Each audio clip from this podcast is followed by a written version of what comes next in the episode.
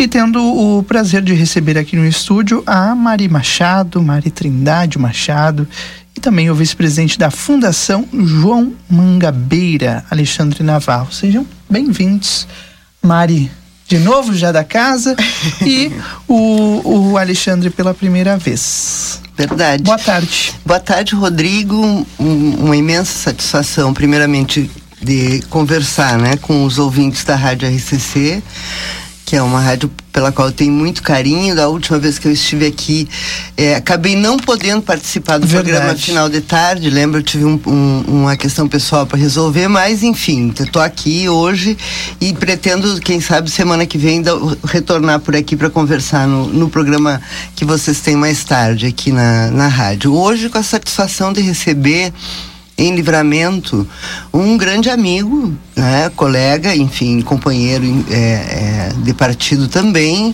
Alexandre Navarro, que reúne uma experiência muito importante nessa área de ciência e tecnologia, foi chefe de gabinete também no Ministério de Ciência e Tecnologia, depois, depois de mim, é, foi secretário executivo, foi ministro da integração também, assumiu por um período, foi secretário executivo do Ministério da Integração, é, foi também é, é, participou da elaboração do programa Lula Alckmin, né, ativamente faz parte do, de um observatório da democracia aí, formado por várias fundações de partido e ele veio para colaborar com uma reunião de formação política que nós temos ontem no PSB, como você, o pessoal sabe, a gente gosta, Sim. né, de fazer isso, e também na audiência pública promovida pelo Rafael, né, que nós uhum. estamos aguardando que chegue aqui também. O vereador Rafael já está a caminho, já está chegando. A gente adiantou um pouco a entrevista porque temos muitos assuntos, muitos assuntos a tratar aqui no Boa Tarde Cidade de hoje.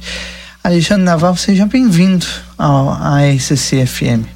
Boa tarde. Boa tarde, Rodrigo. Boa tarde, Mária. É um prazer falar com, com, com os ouvintes da RCC FM e estar tá aqui em Livramento, conhecer Livramento, conhecer Rivera, conhecer a realidade num projeto que vamos discutir nessa audiência pública. O vereador Rafa também está participando junto com o Mari, que traz essa bagagem da Ciência e Tecnologia Nacional, do Ministério da, do Trânsito que a Mari tem tem em Brasília, tem esse conhecimento do Sistema Nacional de Ciência e Tecnologia e tem o conhecimento de Brasília. E está trazendo também, e eu trago aqui o, por estar em Brasília, por, por ter ocupado vários cargos nas Nações Unidas, inclusive um tempo longo que eu estive no, num dos comitês das Nações Unidas, e trago isso para tentar uh, concluir ou encaminhar o procedimento para implantação o projeto inicial desse, do Parque Tecnológico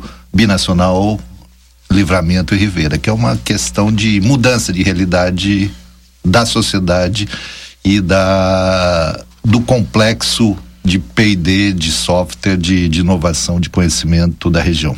Aliás, esse é o tema que a gente vai conversar aqui. Uh, até foi uma gafe minha não ter anunciado antes. Hoje acontece a audiência pública na Câmara de Vereadores. Não, na, na Unipampa. Na Unipampa. Sobre o, a implementação do Polo Tecnológico Binacional aqui em Livramento. É um tema que a gente vem falando há um bom tempo já aqui no Boa Tarde Cidade, inclusive com pessoas que, que estão envolvidas nesse comitê binacional. Mas, como a gente estava conversando antes, né, Alexandre, é um tema que está mais encaminhado do lado de lá da fronteira do que do lado de cá. O que, que a gente pode é, é, falar e adiantar sobre o que vai ser tratado lá na audiência pública hoje? Bom, esse estar mais encaminhado do lado de lá, do lado de cá, é uma coisa boa. É uma coisa boa, independentemente do atraso, do atraso desse lado, é mais por atraso por uma questão política por uma negação da ciência, da tecnologia de um, de um governo que era alheio uh, à modernidade, à ciência, pesquisa, inovação. E nós temos uma, uma questão já andada, tendo uma questão já mais avançada do lado estive hoje cedo na UTEC, estive também no IFES, uh, conversei com o diretor Celso, conversei com, com a Paty, com Leonel na, na UTEC, está montado a estrutura lá. E nós temos um país que é do tamanho do Brasil, que tem as perspectivas e livramento, inclusive, nesse contexto, numa região de fronteira que contém 13 municípios, é, é importante para o Uruguai estar junto. Nós temos hoje no Brasil, Rodrigo, 93 parques tecnológicos. 58 estão consolidados. É, 13, 13 em 13 em implantação e os restantes em projeto. Nós podemos começar isso desse lado. Falta mais pelo que eu ouvi, pelo que eu já entendi, uma questão de arranjo, um arranjo jurídico porque Sim. você tem que criar uma organização gestora do parque que envolve os especialistas, envolve envolve todos os uh, as entidades, as entidades dessa organização gestora. Uh, elas já existem. Há que se fazer um, um, um acordo binacional a modalidade de convênio do, do IFES com a com a UTU e com a UTEC é, é um instrumento jurídico ainda pequeno para um projeto desse, mas você tem condições de, de, de fazê-lo andar nesse contexto. E o Grande Sul tem 16 parques tecnológicos. Sim. Uh, e Juí, é, em processo de, de projeto. Você tem em Pelotas, você tem em Alegrete, você tem os dois de Porto Alegre, Tecnopuc, onde está a Ceitec, que está sendo reconstituída, que eu fui do primeiro conselho de administração da Ceitec. É, você tem o, o, Parque Zenit, você tem em é, e poderá ter também aqui de uma questão que é mais política do que material. E as fontes de financiamento, seja por recursos reembolsáveis ou não reembolsáveis, e instrumentos do Cibratec, do, do Projeto Nacional de Parques e Incubadoras, ah, a possibilidade de financiamento para a parte brasileira chegar próximo da parte uruguaia.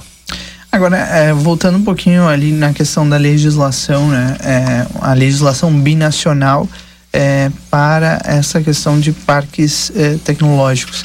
É, a questão da legislação em si ela não é uma, uma novidade da, dessa falta né, de legislação binacional, porque a gente tem uma demanda em vários temas. Agora, nessa questão específica né, de universidades construindo juntos, inov, inovando junto em dois países diferentes. O que, que falta para a gente avançar, Mari? É, eu queria, Rodrigo, a tua permissão para fazer um resgate histórico desse debate em livramento, né? Porque é, esse debate do parque tecnológico iniciou comigo lá quando ainda eu estava exercendo é, funções na, no governo passado, né? Antes daquele, de, de, enfim, do afastamento e tal, é, inspirada no parque é, no Porto Digital do Recife. Né, que é um parque que surgiu no ano 2000 e que hoje, inclusive, já tem uma extensão em Caruaru, no polo ali do, de moda do, de Caruaru, e que abriga hoje é, mais de 300 empresas e já envolve mais de 14 mil pessoas. Por que, que eu trouxe esse debate? E ali nós começamos, tu deve lembrar, nós começamos reunindo a intendência e a prefeitura, reunindo as universidades de ambos os lados, né, as públicas e também participou a Urcamp, enfim, e especialmente a Unipampa e envolvendo a UTO e o IFSUL, né? Enfim, então e também as associações comerciais, porque para montar um parque tecnológico tu precisa desse tripé. Normalmente, o Alexandre vai falar é, com profundidade sobre isso hoje à noite, mas normalmente ele tem início com o poder público. O poder público investindo. Esse porto digital, por exemplo, do Recife, começou assim: é, empresários né, que contribuíram mas o poder público também investiu. Então, assim, é, e, e, aí, durante um tempo ficou parado esse debate, mas o, o, o, o, vereador Rafael sempre esteve atento e participando da área B. Sim. que é a área binacional, que é onde está o ecossistema todo, né, que envolve tanto o Brasil quanto o Uruguai. Ele esteve sempre lá participando desse debate. E agora, quando ele foi a Brasília, nós tratamos esse assunto novamente lá no Ministério de Ciência e Tecnologia. Então, assim, o que que falta, né? Eu não sei se tu lembra, mas é, na, lá no início dessa discussão houve um acordo, né? Lembra disso? Sim. Eu fui ao Ministério das Relações Exteriores, Recordo, que foi sim. assinado na época pelo Ico e pelo Marne, que era, o- que era o prefeito do, de Rivera. Então, o que falta é justamente isso, é haver esse acordo bilateral. Primeiro, mas a gente tem que andar. Tu lembra como começou o Comitê Binacional de Saúde aqui em Santana do Livramento? Nós primeiro fizemos. Era o governo do Vainer na época, né? E o intendente lá era o Tabaré. então, assim, a gente primeiro fez. E aí depois o Lula veio aqui e assinou esse acordo junto com o Mujica. Como rica. aham. Lembra? Lembro. Então, assim, é, é, na minha opinião, é, a- as relações entre o Uruguai e o Brasil hoje nos permitem dizer que não tem dificuldade de fazer esse acordo. Inclusive, de tratar hoje com mais profundidade a questão desse transporte Claro. internacional que precisa, né? Essa linha internacional. Que é outro tema que também na discussão certamente vai estar na pauta também da audiência pública hoje, né? Porque eh, hoje, por exemplo, tem eh, a dificuldade dos alunos brasileiros se deslocarem até o até Rivera. o, Rivera e vice-versa. E a gente, o Rafa também tratou disso. Eu já tinha tratado disso Sim. também. Então, assim, eh, acho que o que falta é, é justamente isso que o o que o Alexandre tocou, né? Uhum. É, é o desejo de fazer efetivamente. E eu enxergo, Rodrigo, e esse polo como uma perspectiva para Santana do Livramento de emprego, Sem de dúvida. renda, sabe? Porque já mudou muitas cidades Porque no país. investimento em educação, né? Aproveitar e fazer o Exato. registro aqui que o vereador Rafael Castro está chegando no estúdio, mas antes de eu fazer uma pergunta a ele, quero aproveitar o gancho sobre o, o- o polo tecnológico em si e aproveitar o Alexandre que está aqui e tem essa expertise, é, é, da gente poder esclarecer para aquele ouvinte, porque para quem é do meio, sabe do que a gente está falando e está acompanhando perfeitamente essa entrevista. Agora, quem eh, ligou o rádio agora e, e nunca ouviu falar sobre um polo tecnológico, enfim, e ainda mais em uma zona de fronteira, né, que é binacional, o que que eh, na prática um polo tecnológico traz eh, eh, para uma região de fronteira como Santana do Livramento e Ribeira Alexandre? Importante sua pergunta, Rodrigo. É a história dos parques tecnológicos ou dos polos tecnológicos começa nos Estados Unidos na década de 50 do século passado, Stanford, depois você tem na França, no Reino Unido, é, outros parques. Hoje, em 1988, o de Andalucia é um parque tecnológico numa área de 1,9 milhão de metros quadrados. Tem 16 mil pesquisadores, estudantes, trabalhadores, tem incubadoras, tem, que já no contexto das hélices, mas você tem grandes empresas nacionais, internacionais num parque com 16 mil pessoas de pesquisadores é, e, e trabalhadores do parque. Você tem Qualcomm, você tem Huawei, você tem várias empresas internacionais nesse parque de Andalucia. Você aqui, aqui no Rio Grande do Sul, é, mesmo o, o Tecno Tecnopuc é um parque que de 12 anos, em 12 anos, é, gerou 6.500 empregos, pessoas trabalhando e trouxe 120 empresas. O daqui, que é o do de, de Santa Catarina, que é o Sapiens Park, que é um projeto de 2001 e iniciado em 2003 com uma rubrica da FINEP chamada Capital Seed, Capital de Sementes. Hoje, é, 20 anos depois do início do Sapiens Park, Sapiens Park em Florianópolis, é, o PIB da área de software e da área de pesquisa e desenvolvimento é maior que o PIB de turismo do estado. Você tem um agregado, Imagina. o que significa um parque tecnológico. Você tem que juntar três coisas. Primeiramente, como ela falou a Mari, no mundo todo, quem começa esse o investimento nessa área é o estado. É o estado, depois vem empresas. E onde está o início do parque? É um é uma hélice tripla que tem os governos, governo nacional, governo local e governo municipal, as empresas que podem ser empresas de alta tecnologia ou não, não necessita não, que você traz inovação de conhecimento de produtos e projetos. E uh, o governo local, as empresas e os institutos de pesquisa, universidades, centros de pesquisa, por isso que está sendo cogitado, está sendo elencado os participantes, já Unipampa, eh, IFSU, eh, a, e a parte da, da, de pesquisa que está desenvolvido lá do lado do Uruguai. Isso é a natureza de um parque tecnológico que traz renda e realidade nova, juntando empresas, juntando conhecimento e juntando a administração uh, local, nacional e, e, regional. Tá aí a tradução uh, eh, para o nosso ouvinte que ligou o rádio agora, a importância de ter um polo tecnológico binacional, sem dúvida nenhuma, é a tra transformar tudo isso em emprego e renda e isso gera a, a, faz a economia girar, né?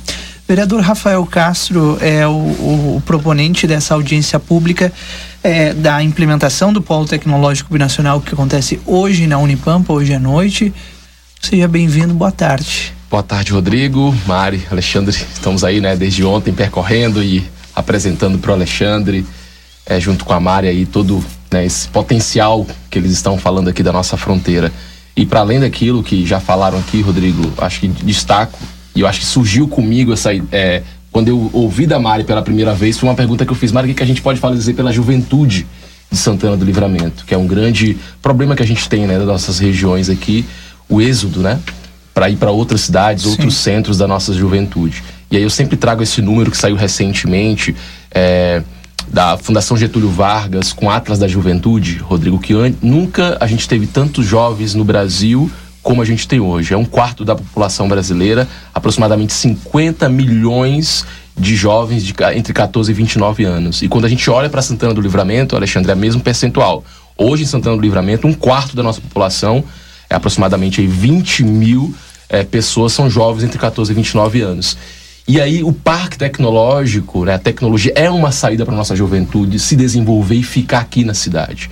E a gente poderia falar daquilo que, que, a gente até justificou no nosso projeto da juventude, que lamentavelmente a nossa prefeita vetou, né, a atual prefeita vetou. A gente derrubou o veto, que é o certificado de juventude presente, que também falava de incentivo para o nosso jovem permanecer na cidade. Ela vetou, derrubamos o veto mas ainda foi implementado ainda o certificado de juventude presente. Mas o jovem ficar aqui, é, Rodrigo, é tão importante porque a nossa fronteira não vai desenvolver se o jovem não tiver incluído. E quando a gente fala do parque tecnológico, não é apenas o jovem, mas sobretudo o jovem. Um parque tecnológico ele não vai funcionar também se não tiver a juventude presente.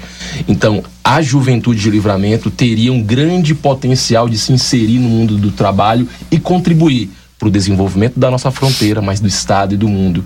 Então, a, além disso tudo que já foi falado, é, mencionar a questão da juventude é sempre importante.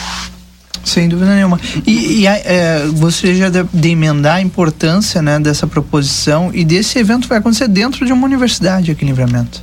Com certeza. Hoje, às 19 horas, na Unipampa, quando a gente começou a ter as primeiras conversas né, com a Mari, quem, quem era importante estar nessa audiência pública, ela ajudou a pensar também é, é essa, a estratégia a Unipampa seria fundamental estar dentro, porque as instituições de ensino do Uruguai já estão muito avançadas. O IFSU, é, naturalmente, por estar uma rua apenas do Uruguai, já tem essa nacionalidade mais aflorada, mas a Unipampa tem essa potencialidade, tem um curso de Relações Internacionais que eu sou formado, mas um, a, a questão da distância um pouco da linha, né, às vezes não desenvolveu tanto a binacionalidade, mas tem esse potencial. E a gente entendia que a Unipampa é fundamental nesse processo de capitanear também é, esses movimentos é, dentro é, de livramento. E quando eu fiz o convite para o professor Alexandre, inicialmente seria inclusive na Câmara de Vereadores. Ele se disponibilizou de falar, não precisa ser na Unipampa o professor Alessandro, diretor do campus, Mari, falou: não, precisa ser na Unipamp. Eles entendem isso hoje também, Alexandre, que a Unipamp é fundamental é, nessa estratégia aí do polo tecnológico binacional. Estiveram desde sempre, desde o começo né, do debate, a Unipampa sempre esteve presente. Na época era o Rafael Schmidt, agora é o Alexandre. Da última vez que eu estive aqui, nós ficamos umas duas horas conversando, né, trocando ideias sobre a cidade lá na Unipampa, que de fato desenvolve um papel de promover o desenvolvimento da cidade, que é um papel que a universidade tem que ter. Né? Então, eu vou lembrar só uma questão aqui, ó, por exemplo, a Unipampa foi fundamental para que a gente implantasse em livramento o APL do leite, arranjo produtivo é, local do leite, que foi um projeto do MCT, o Alexandre acompanhou, né, e, e, naquela época, e, e, que teve a parceria de bolsistas do CNPq para nos ajudar a formar essa cadeia leiteira aqui na cidade, né? Então, que hoje precisa ser retomada e, e, e, e estimulada é, novamente, Sim. porque é, um, é, uma fonte importante de renda para a população. Né? Então, é, é o nosso agradecimento sempre, né, a esses parceiros da área do conhecimento é, que também enxergam longe, né? Porque assim, um parque ele tem a condição é, de produzir tecnologia nova, dialogando com as potencialidades locais. Né? Aquilo que, por exemplo, turismo, por exemplo, setor primário, né? É, o parque ele incuba a empresa, ele dá a possibilidade para um, um, um, pequeno empreendedor ter formação, ter um local, ter mesa, cadeira, ter um, um, um local de trabalho é, para desenvolver o seu negócio. Né? Então, é, o papel do parque é desenvolver te tecnologia. E, Rodrigo, nós é, não podemos ficar para para trás nisso, porque o mundo hoje tem inteligência artificial. Né? A gente vinha conversando ontem, quando eu fui buscar o, Alexandre em Santa Maria, nós íamos ouvindo uma música do Paul McCartney e o Alexandre diz assim: o Paul McCartney vai fazer uma apresentação com John Lennon. E aí nós olhamos para ele, né, Rafa? E uh, o que que acontece? O João Leno deixou um trechinho de uma música, o Paul, o Paul McCartney complementou. E o, o John Lennon vai ter um, um, um, um avatar, enfim, um, né? E, vai, e a voz dele vai ser captada pela inteligência artificial e ele vai cantar com o Paul McCartney. Né? Então, assim, Imagina. esse mundo da tecnologia, ele vai mudar a configuração do emprego no mundo. Ele vai mudar a configuração do emprego no mundo. Até o Alexandre tem uma piada que eu gosto muito que ele conta. Mas, assim, é, é, e livramento não pode ficar para trás. E como o Alexandre disse, nós tivemos a oportunidade de começar junto esse debate. Livra, Rivera avançou, porque teve inclusive apoio financeiro do Banco BID. É, a fundo perdido e tal, nós ainda não tivemos é, é, essa, essa possibilidade, mas vamos ter. E eu quero dizer aqui para os colegas, e para o Rafa inclusive, que a nossa ideia, né, agora conversando com o Alexandre, é fazer uma audiência pública em Brasília, na Comissão é, é, do, de Desenvolvimento, Indústria e Comércio, que é que dialoga com o Ministério, com o MD, que é onde está o nosso vice-presidente, hoje respondendo como ministro, o Geraldo Alckmin, uma pessoa que temos proximidade, enfim, e que esta comissão hoje é presidida pelo deputado Heitor Chu, do PSB. Então, o nosso próximo passo agora, com, com o Rafa e os nossos atores aqui, universidades e tal, é fazer essa essa discussão, né? É, lá em Brasília, numa audiência pública nessa comissão é, e eu devo encontrar também com o Marne e o Tabaré agora no início de julho lá em Brasília. Já, já acertamos essa, essa conversa e vamos tratar desse assunto também. Eu vou apresentar o Alexandre, porque o Alexandre vai nos ajudar muito, viu? Sim. Ele entende muito de FINEP, onde está a grana. e é necessária essa, essa proximidade, né? É, a Maria acabou de citar dois nomes que que são nomes locais, mas que estão atuando no governo federal uruguaio, né? São importantíssimos, Rodrigo, para até para identificar que o outro lado da política uruguaia está envolvido historicamente no desenvolvimento desse projeto. E aí o que, que qual foi a proposta que o Rafa, que a Mari nos traz e traz a mim?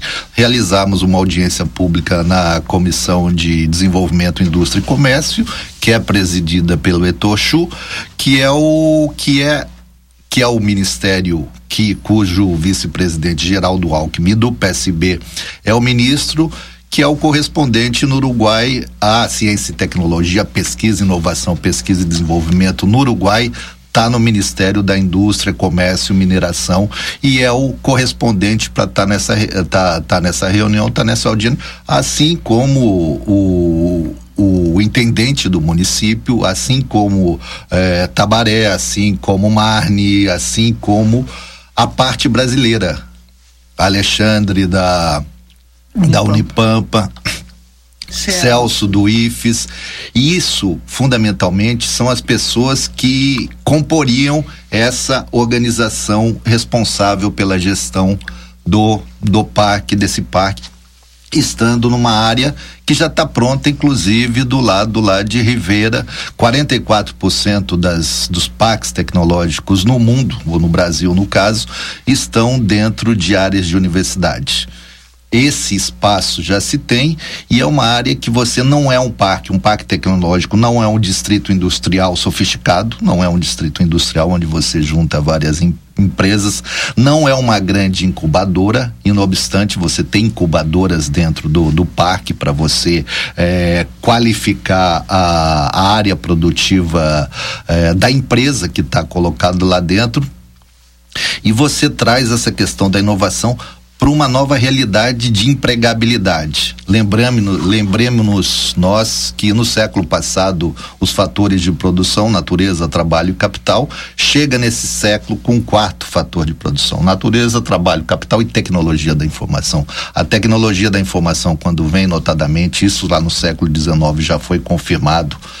É, você tem um, um processo de desemprego estrutural numa parcela das pessoas que não estão qualificadas para tratar nisso.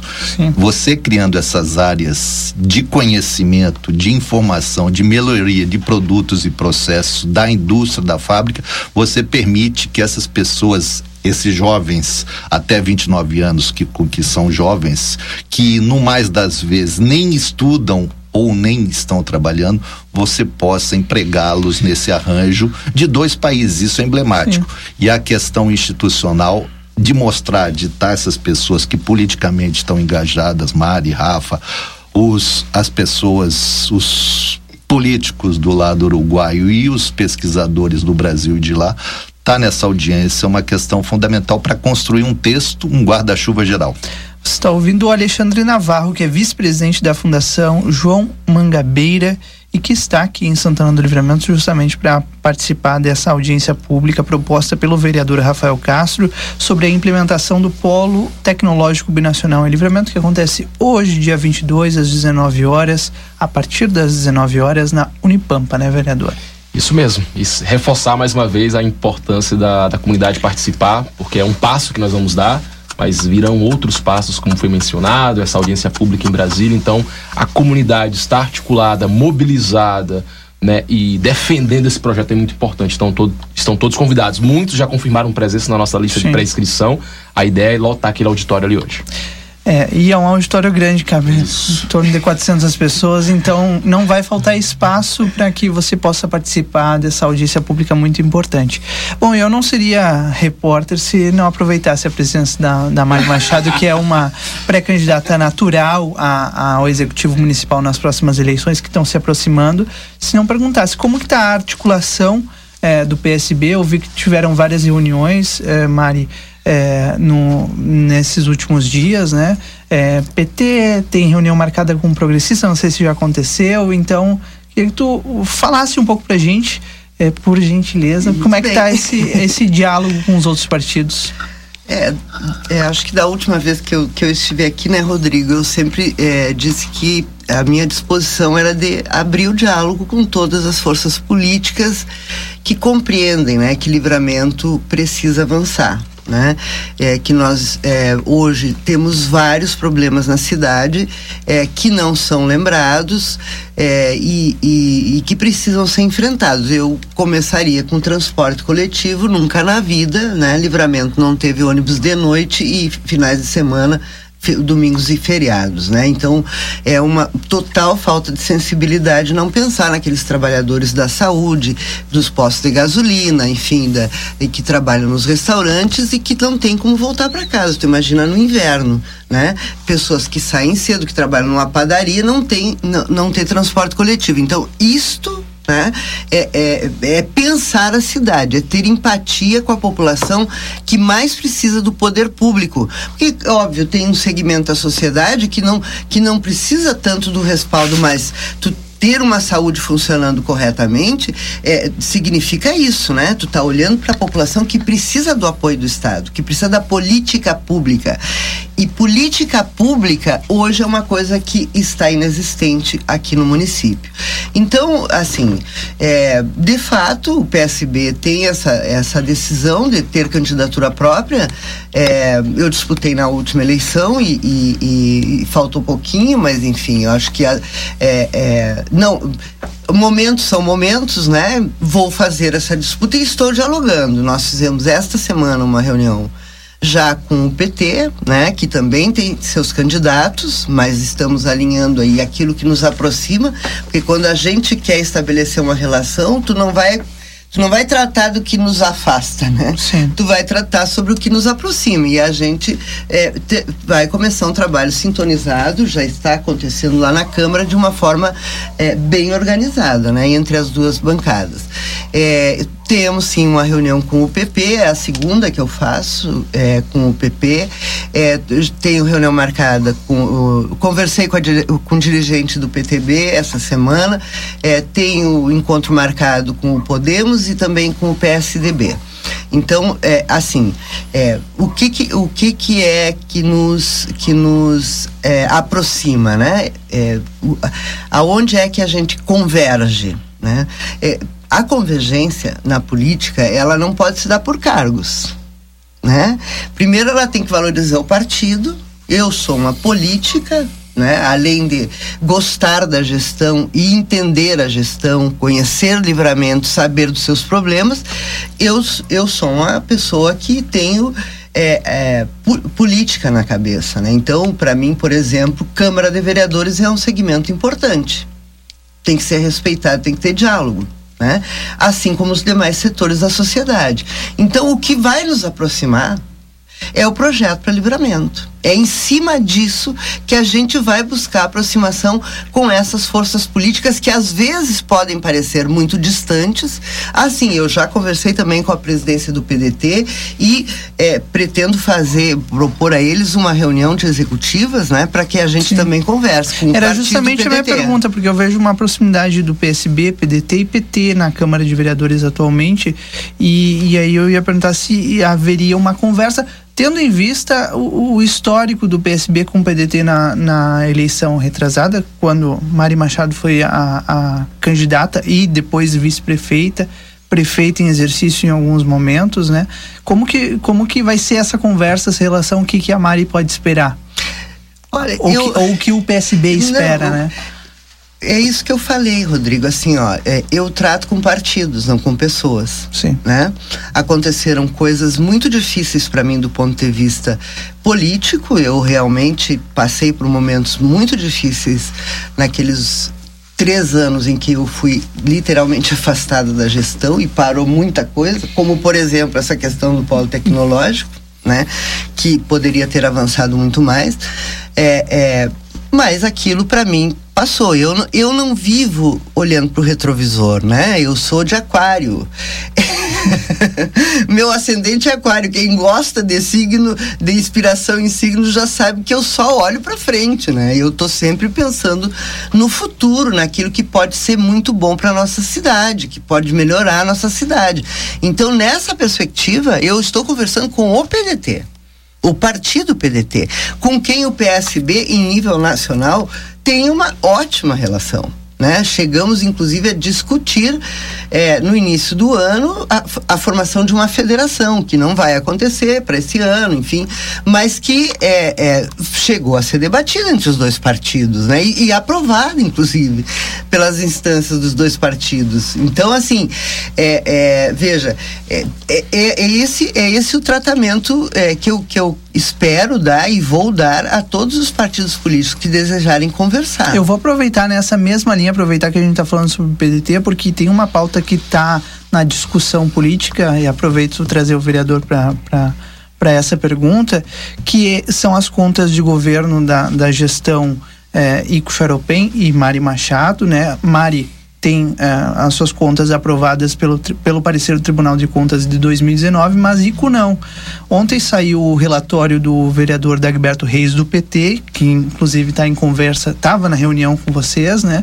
Aprovando, dizendo uh, não vamos seguir o, o parecer do Tribunal de Contas, vamos aprovar as contas do, do ex-prefeito Xaropem. Como que, como que vai se dar na Câmara? O PSB já estudou esse, já. esse relatório? Vai aprovar as contas do prefeito, do ex-prefeito? Eu vou te contar, vou, eu, eu gosto sempre de fazer retrospectiva histórica para as pessoas é, reavivar a memória das pessoas, né? Porque a história ela tem consequências reais na vida das pessoas no dia de hoje, né? Então assim, recentemente nós passamos por um debate com relação às contas do Glauber.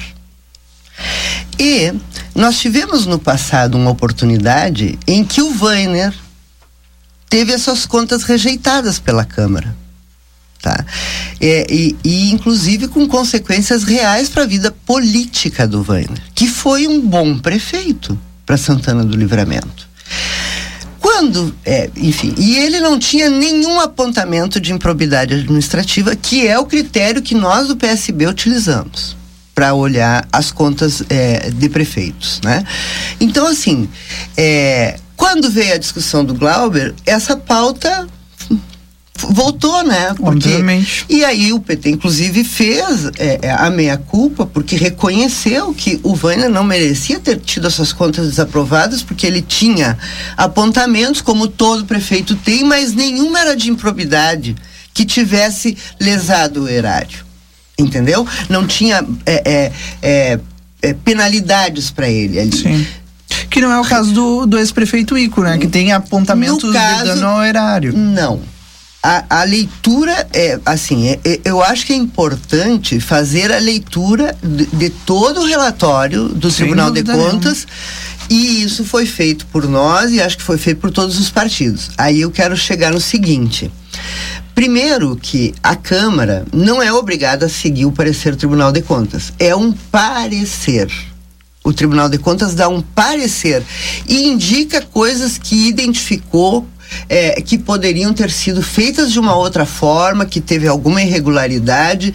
É, eu lembro que o Wander, por exemplo, teve um apontamento porque ele, lembra, ele não tirou um, um o, o aquele é, de, não é difícil acesso, gente. É, não, era um, um é, é era insalubridade. Insalubridade e tinha que fazer um laudo. Tá?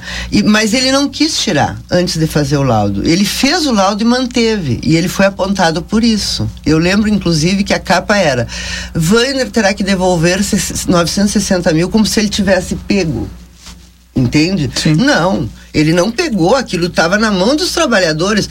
Ele só não retirou como o Tribunal de Contas determinou, porque ele não achou justo retirar o dinheiro dos trabalhadores. Ponto. Aí houve o apontamento. Entende? Então, assim, no, o nosso critério foi esse. Nós olhamos as contas do prefeito, é, do ex-prefeito Ico, e não identificamos apontamentos de improbidade administrativa. Pode ser que no outro parecer venha isso. E aí o PSB, que tem isso como critério, vai tomar a sua atitude. Então nós definimos pela aprovação das contas é, do, do prefeito, inclusive, do ex-prefeito, inclusive já foi comunicado pela direção do partido ao próprio PDT, que esse será o posicionamento do PSB, porque não tem apontamento de improbidade. O parecer é absolutamente genérico, não tem nenhuma multa, inclusive, contra o ex-prefeito, é, é, é, genérico e, e, e não aprova as contas. Mas, como eu disse antes, é um parecer né? É um parecer que o Tribunal de Contas oferece para a Câmara, que tem autonomia para fazer a sua avaliação de aprovar, de seguir o parecer ou não seguir o parecer. Ou seja, o senhor deve aprovar as contas Sim, do, do votar pela aprovação, Sim, né? E eu acho claro, quem está às vezes lá na ponta hoje, a comunidade vai tentar fazer o julgamento do que foi os quatro anos do governo Ico. Eu acho que é bem Sim. e deixar claro que e são o... votados anos, né? Sim. E, e o que marca ano... muito no ano de 2019, inclusive, é o afastamento desse prefeito e há essa ligação. Mas, mas foi no final do ano. Exato, isso claro. não aparece nessas contas. Tem que deixar muito claro isso. Deixar muito claro que não é nessas que aparece esse outro processo que ele está sendo investigado, a questão da OCIP, né? Não aparece nessas contas. Então a gente não está julgando isso. Provavelmente pode ser que venha em 2020. Aí é uma outra coisa, como a Mari falou.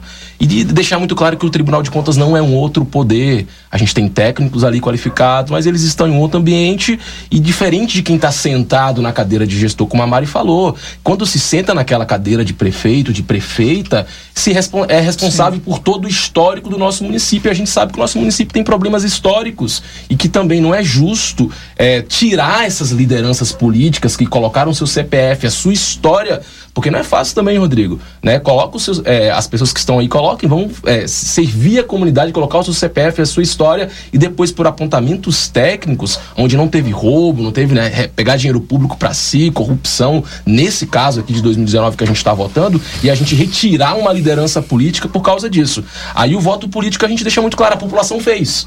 A população fez a avaliação que não era um bom governo e o retirou. E essa é, é a defesa que a gente faz também. Agora a gente não pode fazer a retirada política dele, né? Sendo que quem tem que fazer isso é a comunidade.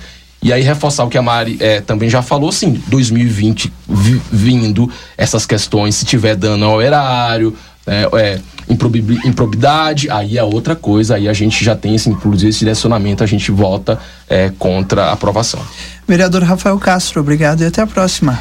Eu que agradeço, Rodrigo. Muito obrigado pelo espaço aqui sempre. Alexandre, mais uma vez, obrigado, viu? Alexandre Navarro.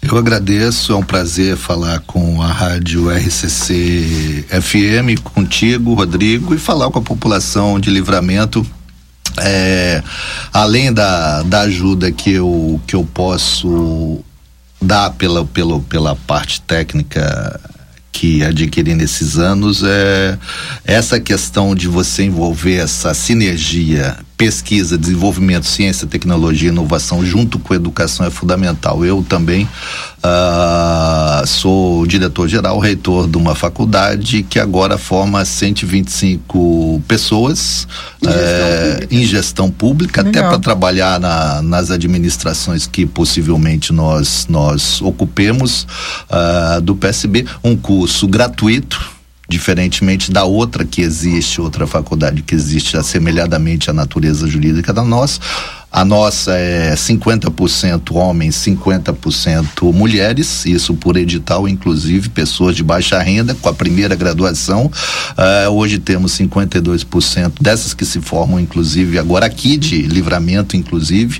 uh, são mulheres e 48% homens. Daremos um curso superior às pessoas para ter uma empregabilidade. E aí, independentemente da idade da pessoa, muitas pessoas que voltaram a estudar estudar, uh, que estão fazendo a nossa faculdade, já tem uma idade mais avançada, mas tem uma questão que a educação oferece à pessoa, que é autoestima, dignidade, pertencimento social.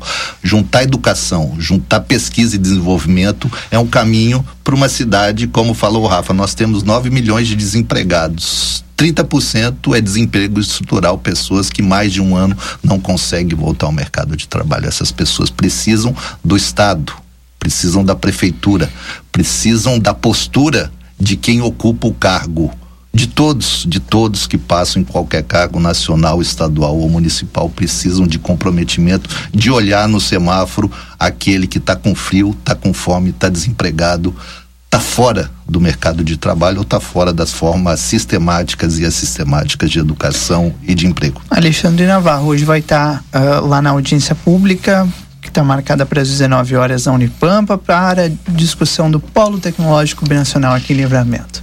Mari Machado, sempre um prazer recebê-la aqui. Esperamos você semana que vem, né? Isso, Rodrigo. Então, Rodrigo, eu, tô, eu estava com muita saudade da minha terra, né?